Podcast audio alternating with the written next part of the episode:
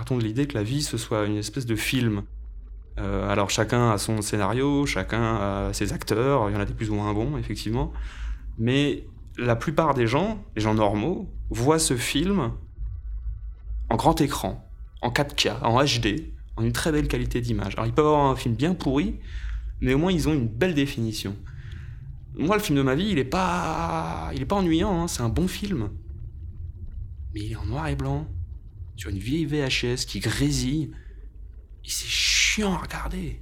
C'est juste extrêmement chiant à regarder. Alors j'ai pas envie de mettre pause, j'ai pas envie de me suicider, mais il faut que les gens comprennent à quel point je prends moins de plaisir à vivre ma vie que. La première fois que j'ai compris que j'étais pas normal, c'est arrivé vers l'âge de 11 ans, j'étais en sixième, euh, je m'en souviens parfaitement. On sort de la cantine avec des amis et on va se poser pour lire des, BD au CDI. Et en passant une BD à un ami, mes doigts passent pas très loin de son nez et tout d'un coup il chope ma main comme ça, il sent mes doigts, et ils font putain ça sent l'ananas. Et là j'ai réalisé que je n'avais aucune idée de ce que l'ananas sentait et que l'idée même que l'ananas puisse avoir une odeur m'était complètement étrangère. Et ça a été le premier signal.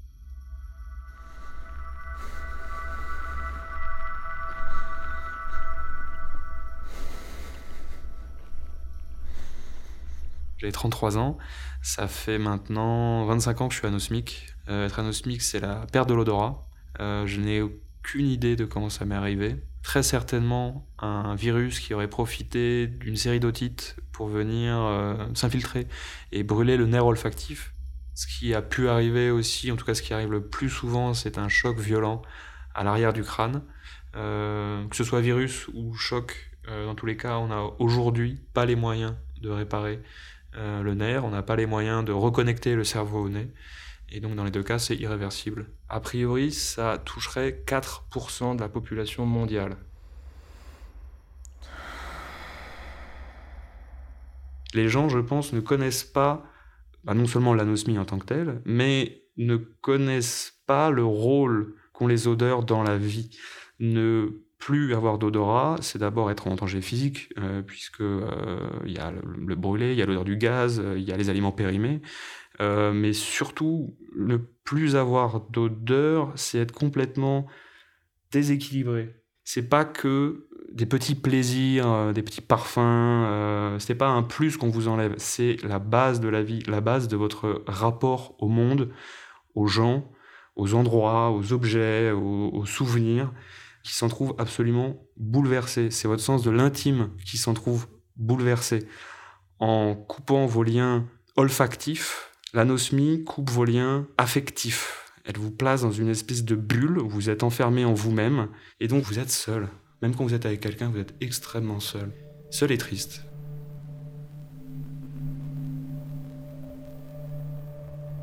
Quand votre nez ne marche plus, bah non seulement vous n'avez pas l'odeur primaire de la nourriture, mais vous n'avez pas non plus le goût qui va avec.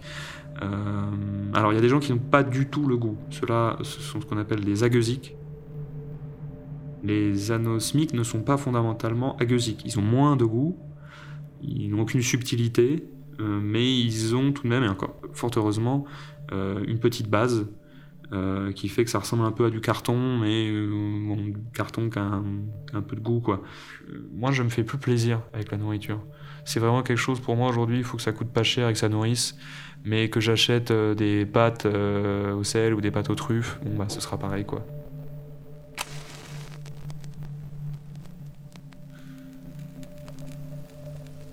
J'aimerais sentir l'odeur du cannabis.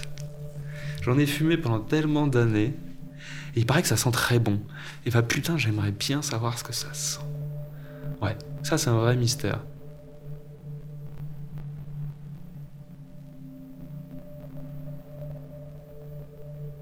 Pourquoi un bébé ça sent si bon? En fait, ça sent pas bon un bébé. C'est juste ça sent bon pour que les parents ne le jettent pas dans la nature et s'en occupent. C'est le stratagème qu'a trouvé, euh, on peut l'appeler Dieu, on peut l'appeler nature, mais qu'à trouver la force naturelle des, choses pour s'assurer que les parents gardent leur bébé. Moi, je sais que j'aurais peut-être pas le même rapport avec le mien. Et ça me fait très peur. De la même façon que mon rapport euh, à mes compagnes est sans doute différent euh, de celle de mes amis. Une femme, c'est très très bien. Euh, une femme sans odeur, c'est moins bien. Donc moi, c'est terrible, mais je demande à ma nana d'être toujours très jolie. J'en ai besoin pour avoir envie d'elle, puisque son parfum m'est complètement indifférent pour l'acte en lui-même, euh, bah, si on n'a pas voilà, toutes ces odeurs corporelles, les odeurs de sexe et compagnie, qui sont de grands stimulants, et eh ben, on trouve des compensations ailleurs. Euh, moi, je suis très sensible au bruit qu'on peut faire, aux cris qu'on peut émettre, et puis l'idée de voir ce qui se passe. Je ne peux pas faire l'amour dans le noir.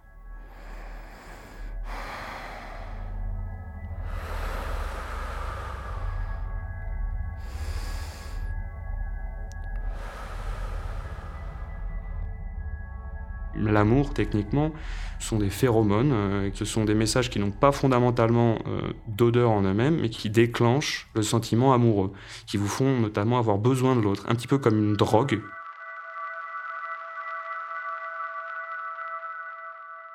Fondamentalement, un anosmique, on lui arrache l'amour de sa vie. Il ne connaîtra jamais ça. Il connaîtra le besoin, par exemple le besoin d'avoir des rapports sexuels, oui, mais pas l'envie d'être avec quelqu'un, l'envie de vivre, l'envie de partager.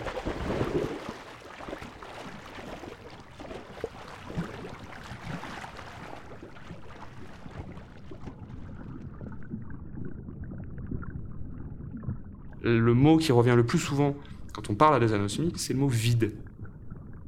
C'est un vrai sentiment, c'est le sentiment d'avoir une espèce de trou au fond du cerveau, une espèce de vortex comme ça, qu'on doit nourrir chaque jour et qui bouffe chaque jour comme une espèce de, tu sais, le puits des Danaïdes, quoi, ou le, rocher de Sisyphe. Il y a quelque chose d'absurde euh, comme ça qui vous fait tout d'un coup perdre le goût de la vie, qui vous plonge dans une espèce de d'ennui mortel.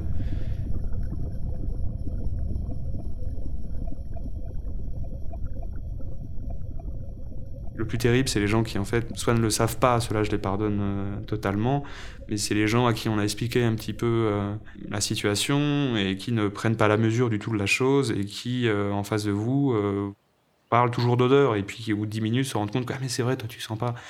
Ils le disent comme si c'était ah, ben t'as mal à la tête, c'est pas grave.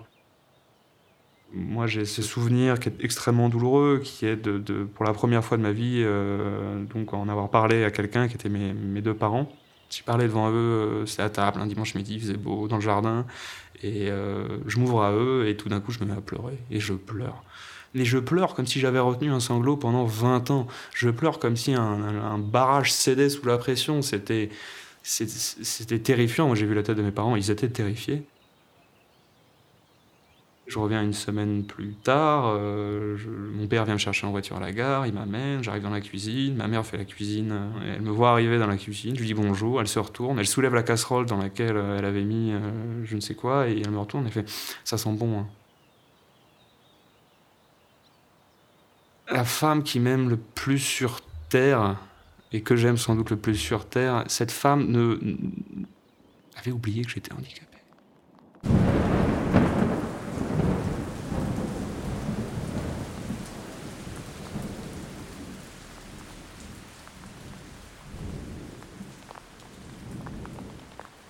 Moi, une des choses qui m'a vraiment sauvé euh, ces dernières années, c'est la découverte euh, de la boxe. Euh, alors que je suis pas un violent de nature hein, et j'aime pas me battre, mais voilà, des coups, cette saloperie vous en fout chaque seconde, toute la journée, et vous vous rendez compte que bah, physiquement, tout d'un coup, vous recevez des coups et que ça fait pas si mal que ça. Et que non seulement vous pouvez les encaisser, mais qu'en plus vous pouvez les rendre. Et pour la première fois de votre vie, vous vous sentez, ouais, j'ai envie de dire puissant par rapport à ce truc qui vous écrase normalement toute la journée.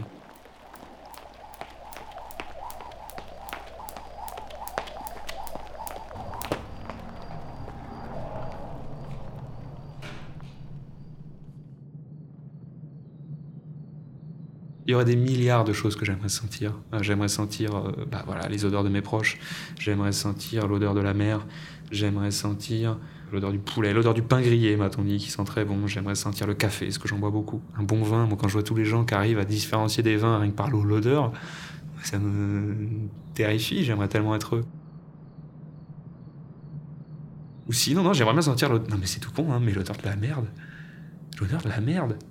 je, je ne sens pas l'odeur de même, je- ça m'arrive de mettre quasiment le nez dedans en disant mais ça doit sentir quelque chose ce truc, ça ne sent rien. Bon, bon, quand on me dit ça pue la merde, bah, j'aimerais bien savoir de quoi on parle. Arte J'aimerais bien sentir des trucs qui puent. Radio Ça ferait beaucoup de bien. comme